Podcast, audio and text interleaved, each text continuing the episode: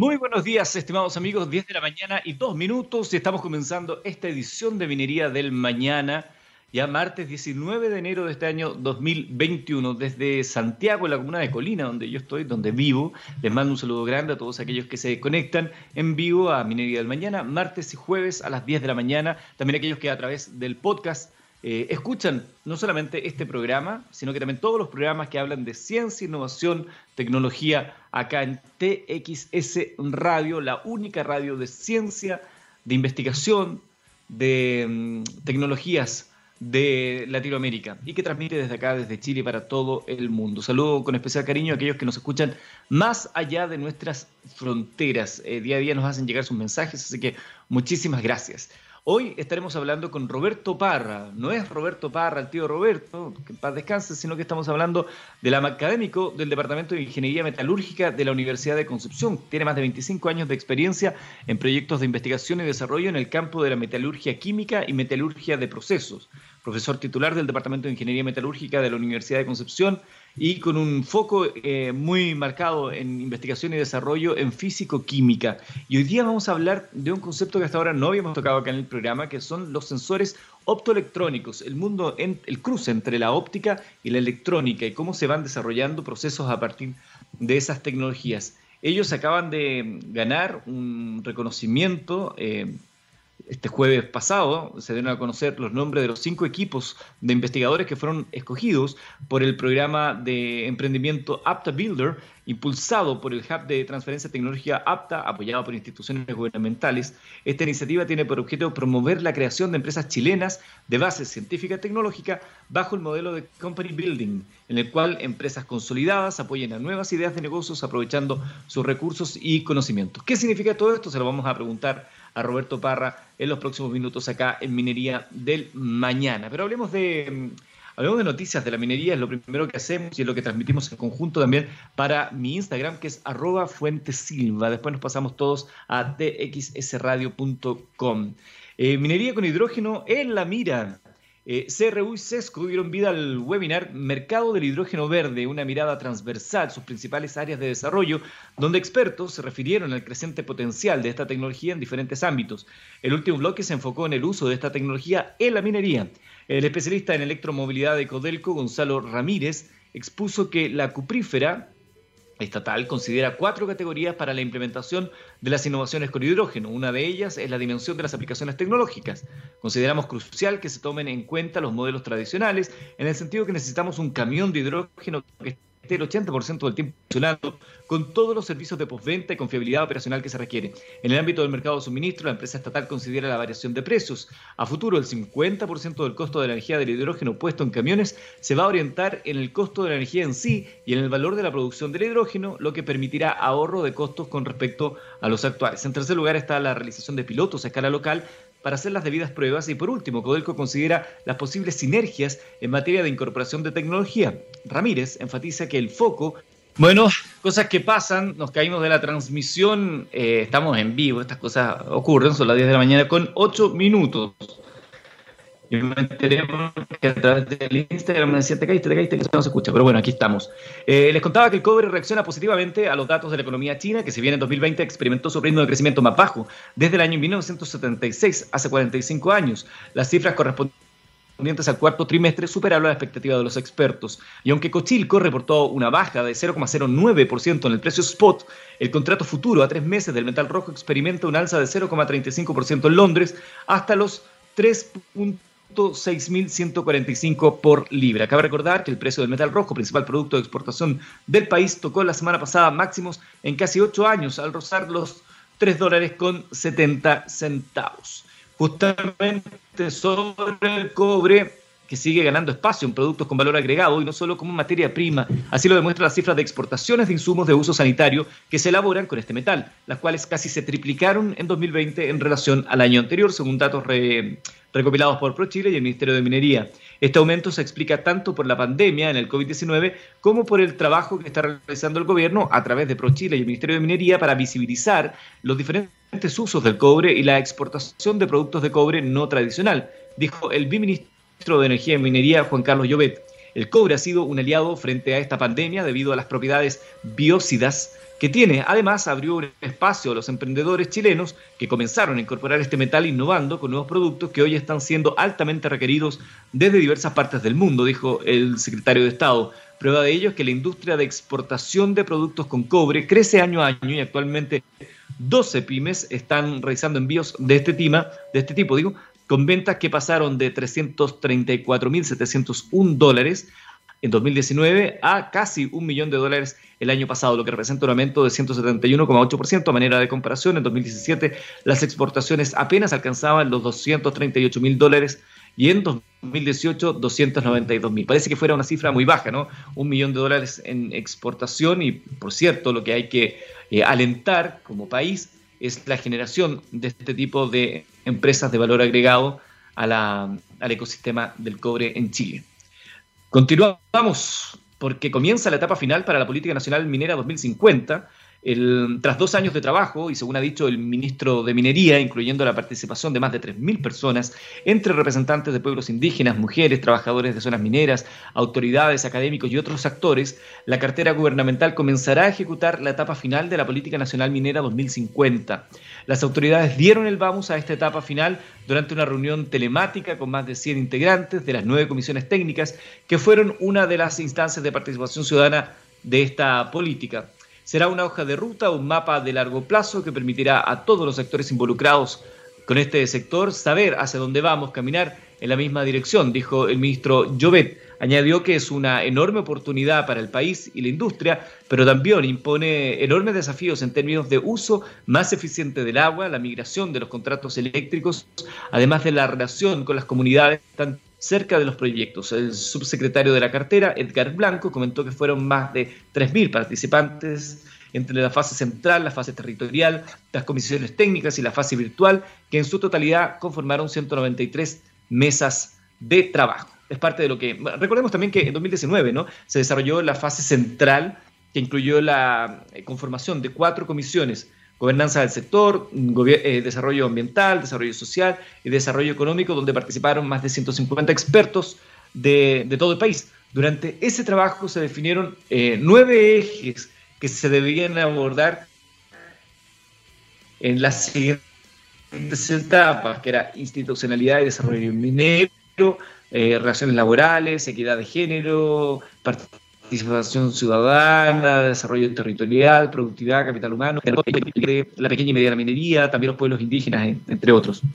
El año 2020, hay actividades se focalizaron en la participación y socialización de los nueve ejes, tarea que se realizó en forma telemática debido a las restricciones de reunión que impuso la pandemia. Así se fueron desarrollando, entiendo que 18 talleres regionales con casi una centena de mesas de trabajo, instancias en las que se inscribieron eh, cerca de 1.500 personas, eh, un tercio de ellas mujeres. A esto se sumaron eh, nueve comisiones técnicas que reunieron más de 200 expertos con un 30% de participación femenina nuevamente y finalmente la fase virtual que fue un espacio de participación abierto a toda la ciudadanía que tuvieron interés en participar. Hasta esa instancia se lograron concretar 35 mesas de trabajo abiertas.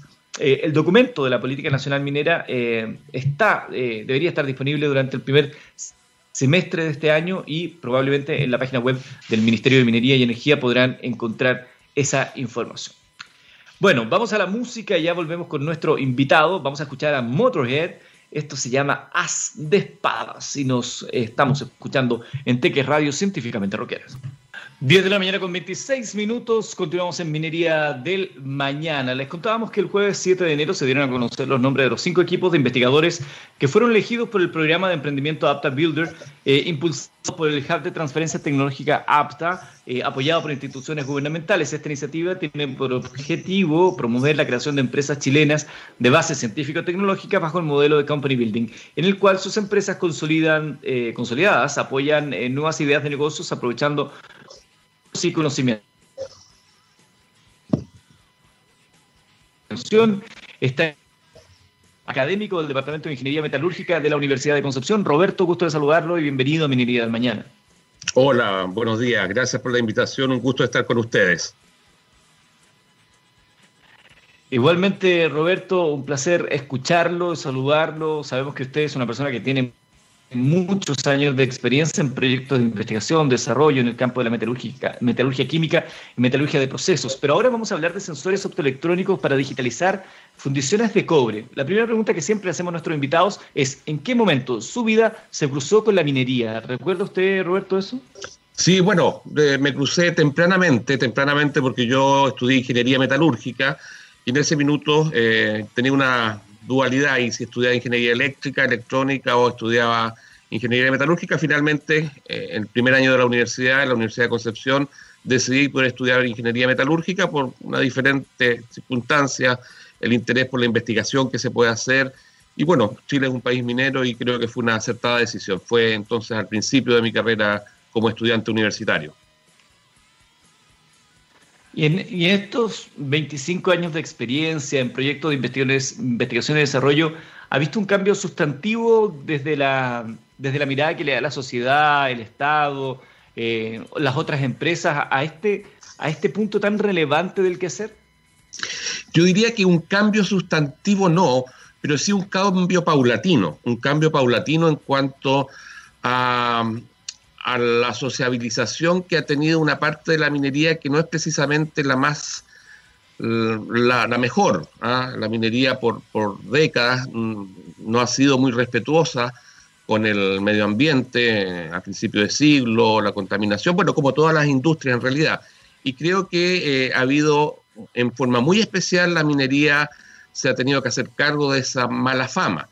A pesar que, conociendo la minería desde adentro, creo que la minería ha sido pionera, pionera en la seguridad industrial, en el, evaluar y tomar acciones para eh, minimizar todos los impactos ambientales. Entonces yo creo que en el día de hoy e, esa, historia eh, ha, sido, ha ido paulatinamente haciéndose más presente frente a la sociedad. Yo diría que estamos en un mundo bastante diferente a lo que dentro de los últimos 15 años ha habido cambios importantes en la sociedad en esto de un poquito el descrédito de nuestros sistemas institucionales y una mayor eh, influencia de los grupos de decisión eh, de, la ciudadanía más abierta, creo que en ese sentido ha habido un cambio importante.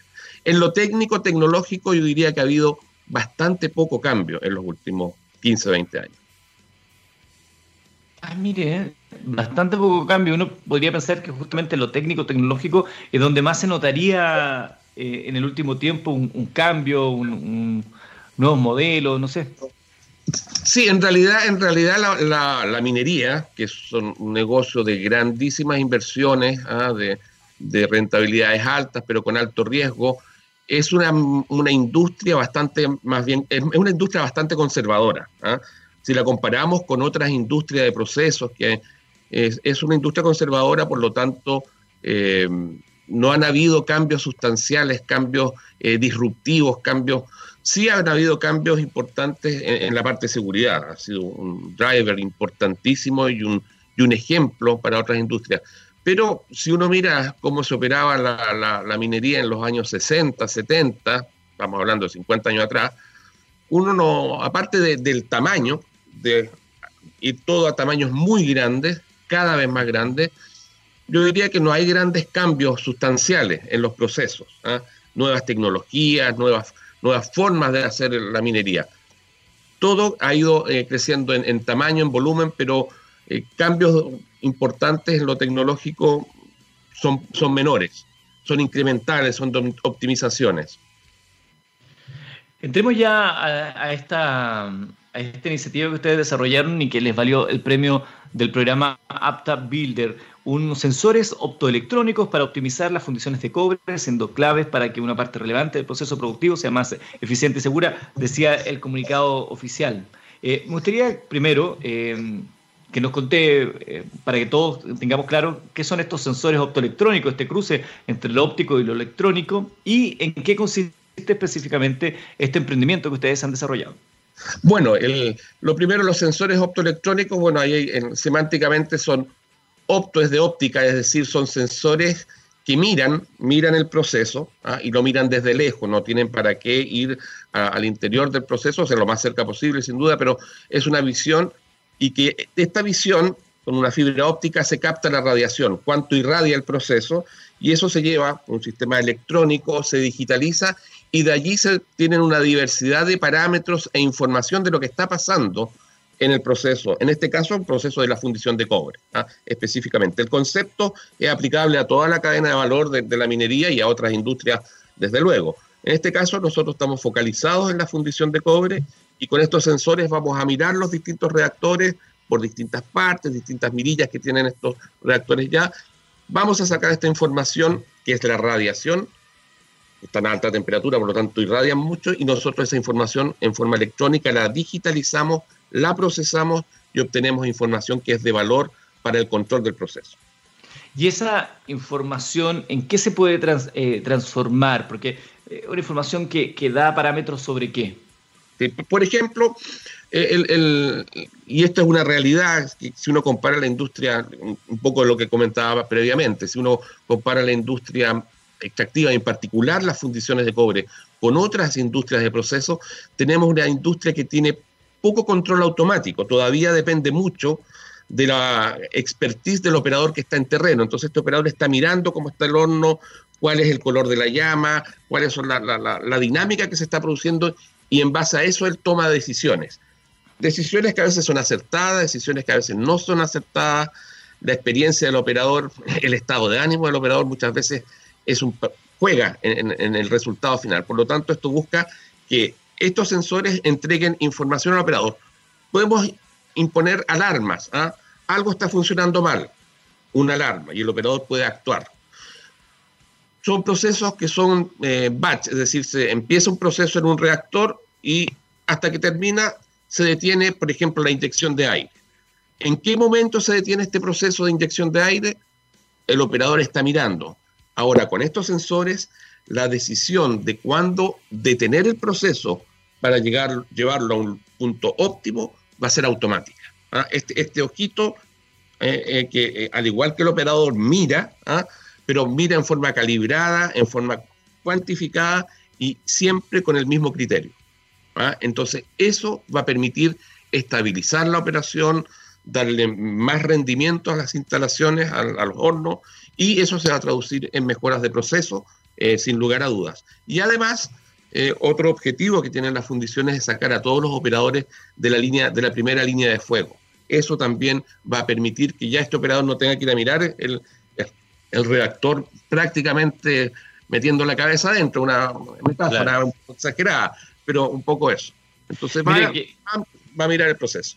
Qué importante eso que usted señala, Roberto. Conversamos con Roberto Parra, académico del Departamento de Ingeniería Metalúrgica de la Universidad de Concepción, porque hay, dos cosas bien importantes, y hago el paréntesis antes de continuar con, el entendimiento mismo.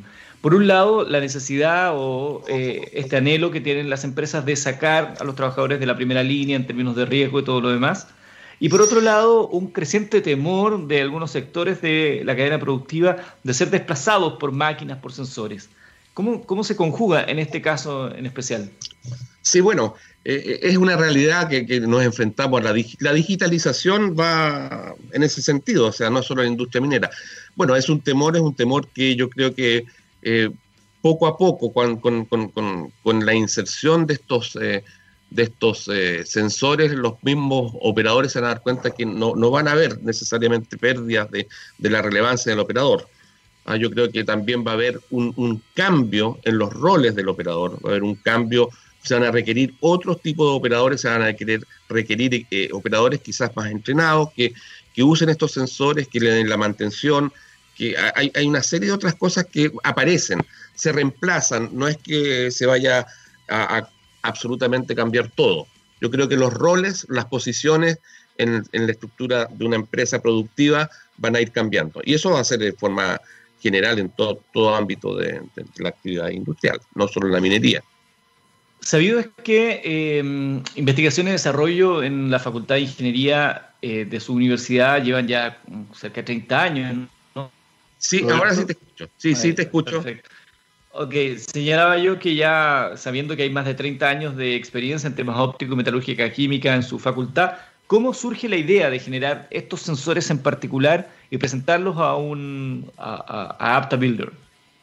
Mira, eh, surge eh, desde como bien tú dices, hay 30 años de, experiencia de trabajo en dos áreas que son complementarias, que nos juntamos con el profesor Sergio Torres para armar este, este Sergio Torres y un equipo más grande también, pero en este minuto estamos los dos que estamos liderando. Bueno, personalmente yo me fui dando cuenta que la comprensión profunda que teníamos de los procesos de una fundición de cobre, la comprensión química, físico-química, eh, eh, es muy buena, pero no, no había ninguna posibilidad de transferir esa comprensión, ese conocimiento a los operadores para que estos tuvieran un mejor desempeño de sus instalaciones.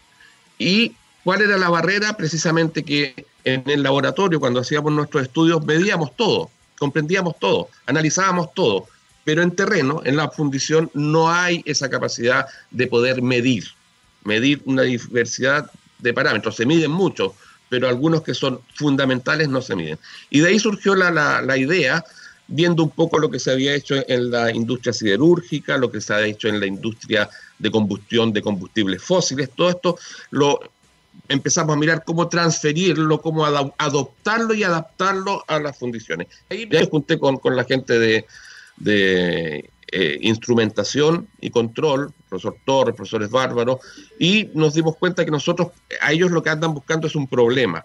Nosotros le pusimos un problema y aquí como un buen matrimonio funcionamos y solucionamos. Uno pone el problema, el otro pone las soluciones y avanzamos en dar una buena salida a este desafío que tiene las fundiciones hoy, pero nuestro, nuestro plan de desarrollo comercial es más amplio, en la minería al principio. Ahora, no basta con tener una buena idea, sino que también hay que salir a buscar los financiamientos. Me imagino que eh, en el desarrollo de esto tiene que haber ya una inversión importante. Aquí se suele hablar de millones de dólares. ¿Cómo ha sido el caso de ustedes? Bueno, nosotros nos hemos financiado esta idea. Bueno, cuando en la universidad se tiene una idea, uno busca eh, cómo llevarla a la práctica, cómo hacer los estudios fundamentales, los estudios de desarrollo y nosotros contamos con el apoyo del programa FONDEF. Desarrollamos varios proyectos FONDEF, que es una combinación de financiamiento público y privado para un problema específico. Gracias a eso, gracias también a que empresas como Codelco se interesaron en nuestro, en nuestro desarrollo, en nuestra propuesta, también hicieron aportes y, estuvimos desarrollando cosas específicas. Y, y, con todo ese background de conocimiento, fue apareciendo patentes y logramos eh, levantar eh, con definición clara una propuesta de un instrumento o una familia de instrumentos bien con posibilidades de empaquetarse y comercializarse. Y ahí vino el momento en que teníamos que decir, bueno, lo dejamos esto aquí como una patente, tratamos de vender un sensor o instalar un sensor o decidimos efectivamente hacer esto en forma profesional y vamos al mercado y buscamos los apoyos que corresponda y participamos de este concurso del Hub APTA que nos permitió efectivamente definir con precisión lo que puede ser nuestro negocio. Qué interesante. Eh, no sé si se puede hablar de montos invertidos hasta ahora y cuánto tiempo llevan trabajando en aquello. A ver, sí, montos sí uno puede, mira, un, proyecto FONDEF es un proyecto que son más o menos 300 mil, 400 400 millones, 350, 400 millones de pesos, dependiendo de lo que, de lo que la empresa eh, aporta. Eh, en, el tema específico han habido por lo menos tres. Eh, y la parte óptica, la parte óptica también ha, tenido un desarrollo previo con otros problemas. Entonces, fácilmente podríamos hablar aquí de unos, no sé, 1.500 millones, o sea, unos 2 millones de dólares ah, en unos 5 o 6 años. Claro, son investigaciones y trabajos de, magnitud, pero, pero que eso es lo que muchas veces desalienta, ¿no? En, Chile me parece que la, sensación de tener que trepar un muro, el, el, Everest, y ir con una pitilla, porque sientes que nadie te va a apoyar y tienes una buena idea, y a veces mucho, muchas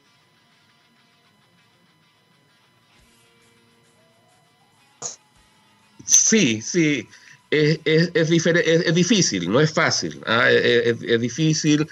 Eh, nuestro ecosistema se invierte poco dinero en esto, ¿ah? cada vez más competitivo.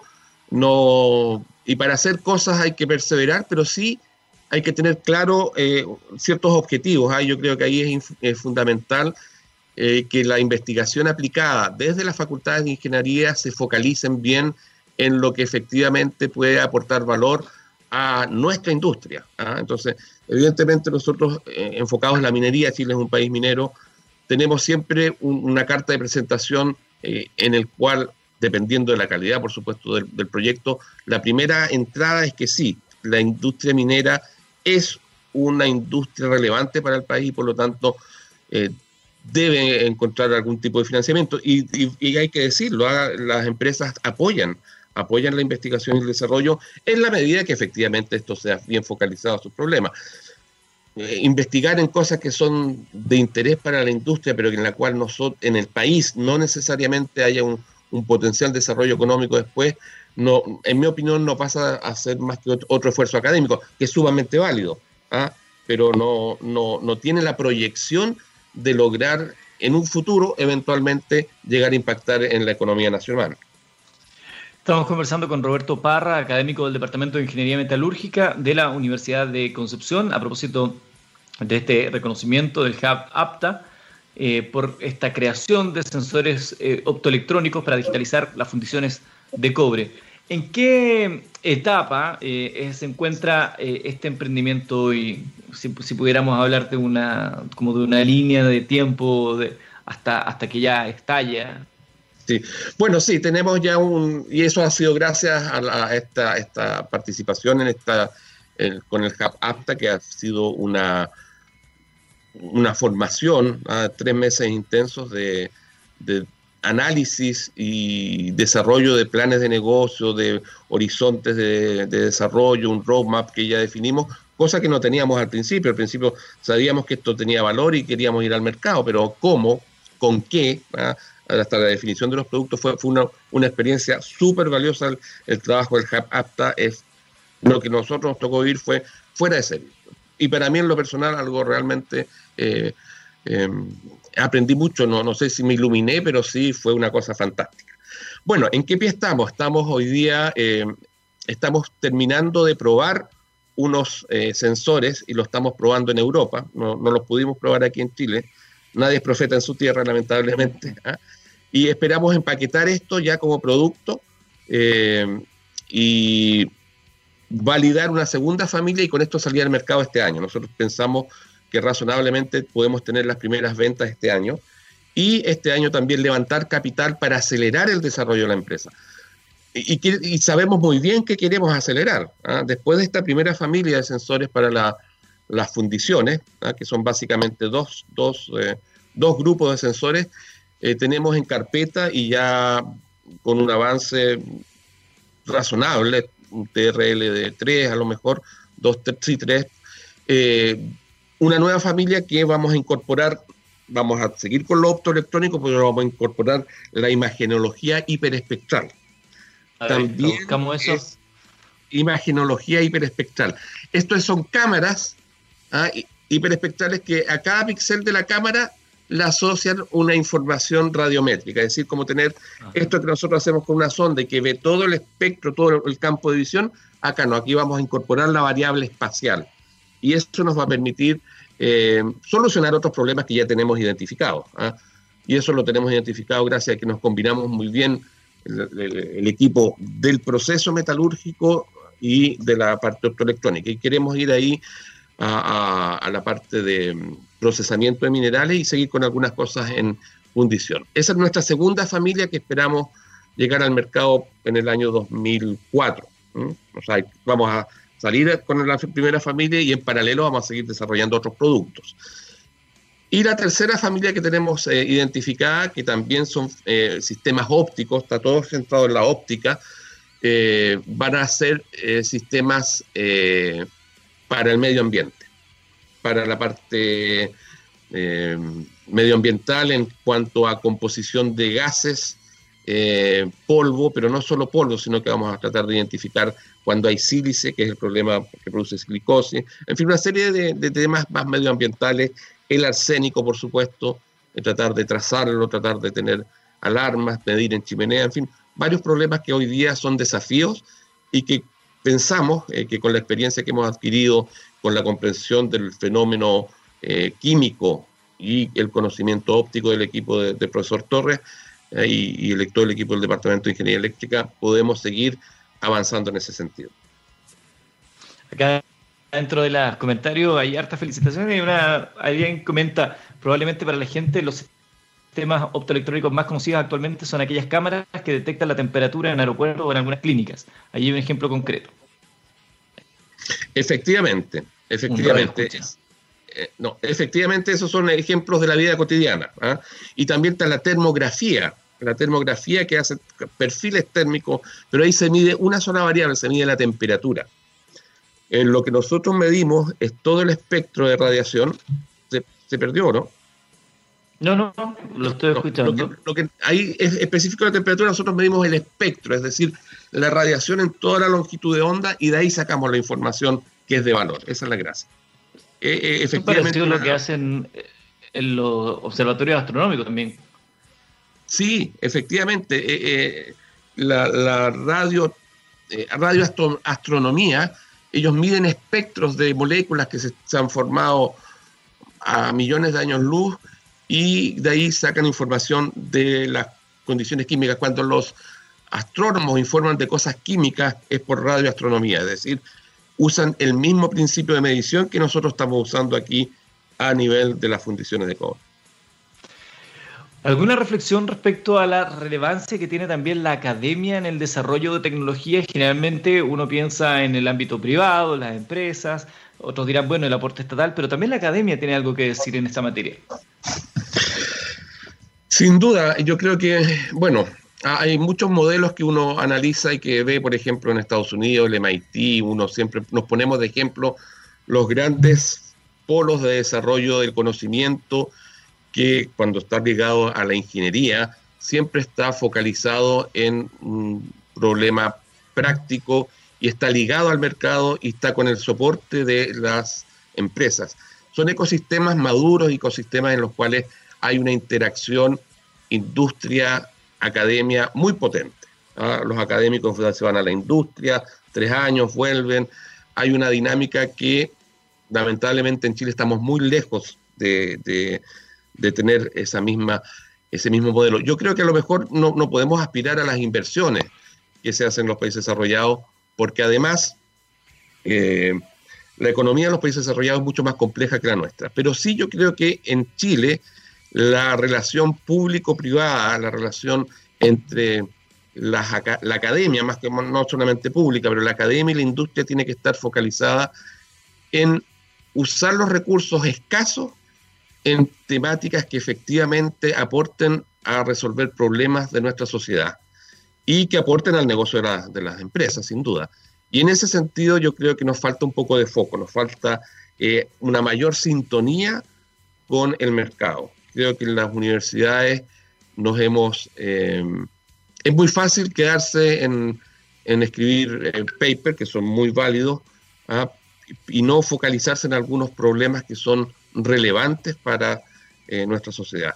Y si uno se focaliza en esos problemas relevantes, yo tengo el convencimiento que el contacto con la industria, que el contacto con las empresas va a ser mucho más ágil y estas van a poder efectivamente apoyar muchas cosas. Lo que hicimos nosotros de casi 2 millones de dólares, eh, una empresa privada en Chile no lo habría hecho. No tiene la espalda para invertir con riesgo 2 millones. Entonces ahí es un claro ejemplo en que eh, focalizándonos en un problema concreto, la empresa puso su parte, el Estado puso su parte para financiar la investigación y se llega a una solución que puede crear eh, un negocio. Y eso, crear un negocio es crear empleo, desarrollar la industria, hay muchas cosas que van de la mano y que es un poco el objetivo de estos proyectos FONDEF, ¿ah? de, estas líneas de I más D más I.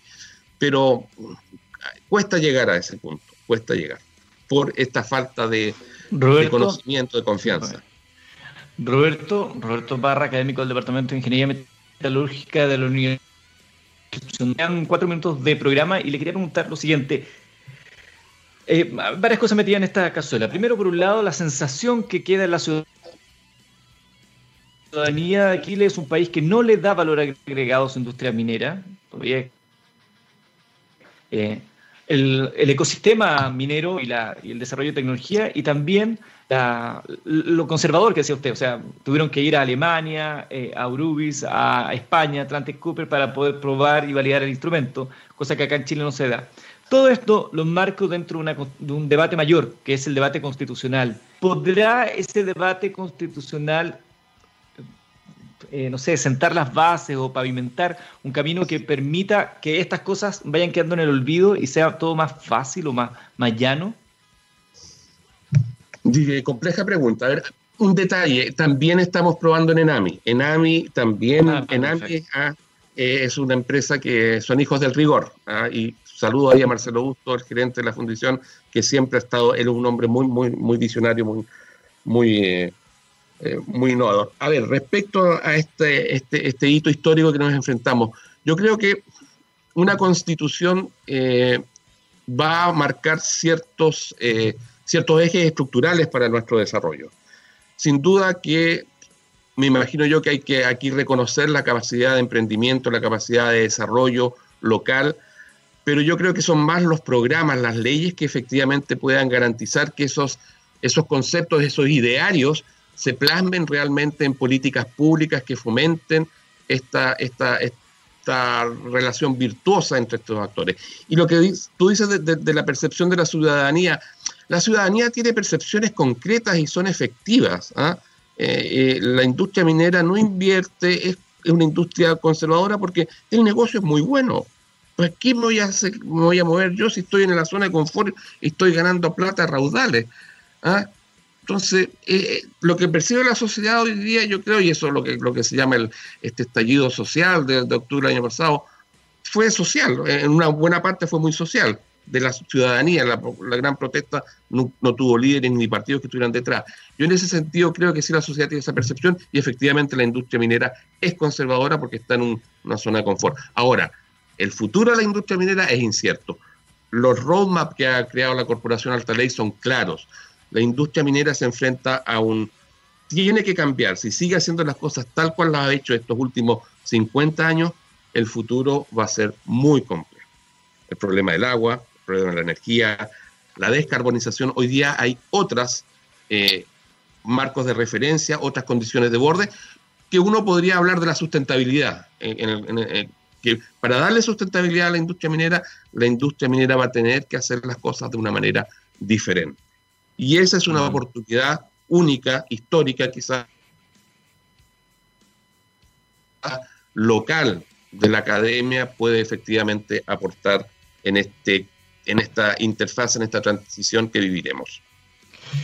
Roberto Parra, académico del Departamento de Ingeniería Metalúrgica de la Universidad de Concepción, muchas gracias por recibir nuestra eh, comunicación esta mañana de martes. Felicitaciones nuevamente por lo que están haciendo para usted y para toda la gente que forma parte de este proyecto y espero que podamos conversar en otra oportunidad acá en Minería del Mañana. Encantado, cuando quieran, es muy ameno poder conversar estas cosas en un contexto no tan técnico, más abierto y ver que a lo mejor algunos de los mensajes permeen en nuestra sociedad. Eso, eso es nuestro objetivo siempre, Roberto.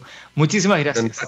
Estimados amigos, nosotros nos juntamos, ¿no? Un gusto, Roberto. Nosotros nos juntamos el día jueves y nos vamos con la música de Stone Temple Pilots.